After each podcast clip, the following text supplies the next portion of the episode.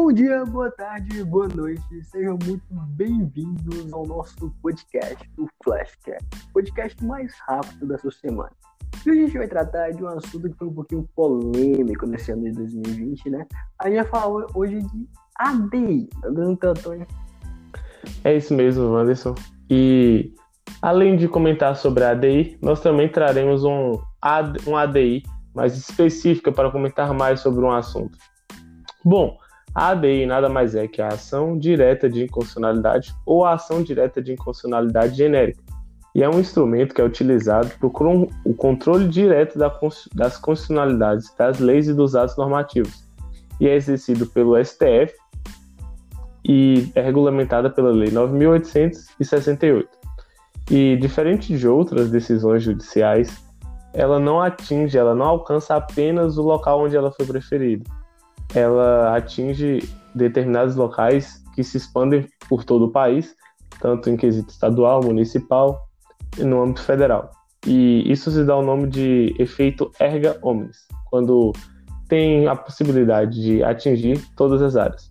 Bom, existem outros efeitos também que a ADI propõe, que são os efeitos, o efeito retroativo, podendo retroagir em lei, e também o efeito vinculante, onde fica submetida a decisão proferida pela ADI aos demais órgãos do Poder Judiciário e às administrações públicas, federal, estadual, distrital e municipal.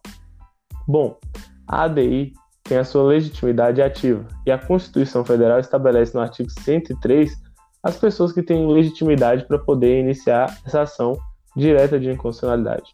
Temos o presidente da República, a mesa do Senado Federal, a mesa da Câmara dos Deputados, a mesa da Assembleia Legislativa ou a Câmara Legislativa do Distrito Federal, o governador de Estado ou do Distrito Federal, o Procurador-Geral da República, o Conselho Federal da Ordem dos Advogados do Brasil, o partido político com representação no Congresso Nacional e a confederação sindical ou entidade de classe de, classe de âmbito nacional.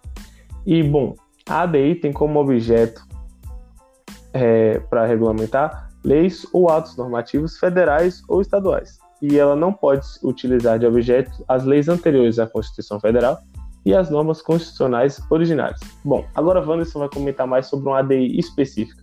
Vai lá, Wanderson. Pô, galera, e qual é essa ADI que eu falei que tá causando tanta confusão, né? É a ADI 6341, né? Ela foi, essa ação ela foi proposta pelo PDT se tratava de redistribuição dos poderes de polícia sanitária. Foi introduzido pelo MP 926 de 2020, que buscava interferir no regime de cooperação entre os entes federativos, porque confiava à União as prerrogativas de isolamento na qualificação de locomoção de serviços públicos e de atividades essenciais de circulação.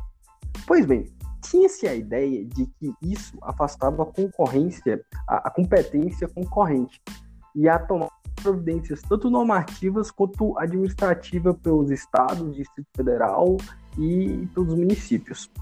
O que eu acho muito interessante nessa ADI é que a própria Constituição ela elucida essa ideia de que nesses tipos de situação a concorrência ela é competente tanto para regular quanto para administrar é, tais conteúdos.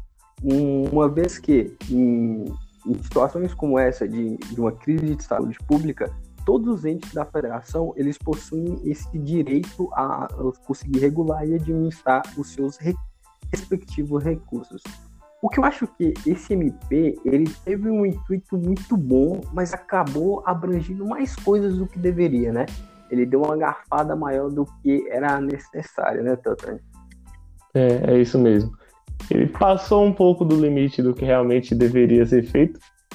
E por que foi tão polêmico? No ano de 2020, a gente passa por uma grande crise, que é a pandemia do coronavírus, é, onde mais do que nunca os estados passam por necessidades específicas e eles necessitam da, da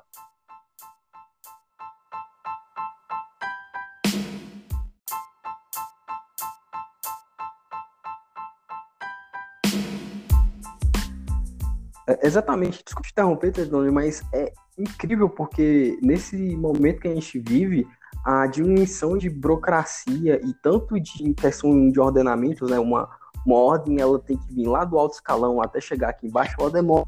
Nesse momento de crise, esse, dessa demora que acontece, vidas podem ser perdidas, né? É, é inaceitável. Bom, esse foi o nosso podcast, o nosso Flashcast, o podcast mais rápido da sua semana, trazendo assuntos de direito para qualquer pessoa compreender. E tenha uma boa noite a todos. Até a próxima. Até o nosso próximo podcast. Falou, galera. Boa semana. Não se esqueçam, bebam água. Vão com Deus. Falou. Tchau. Bye.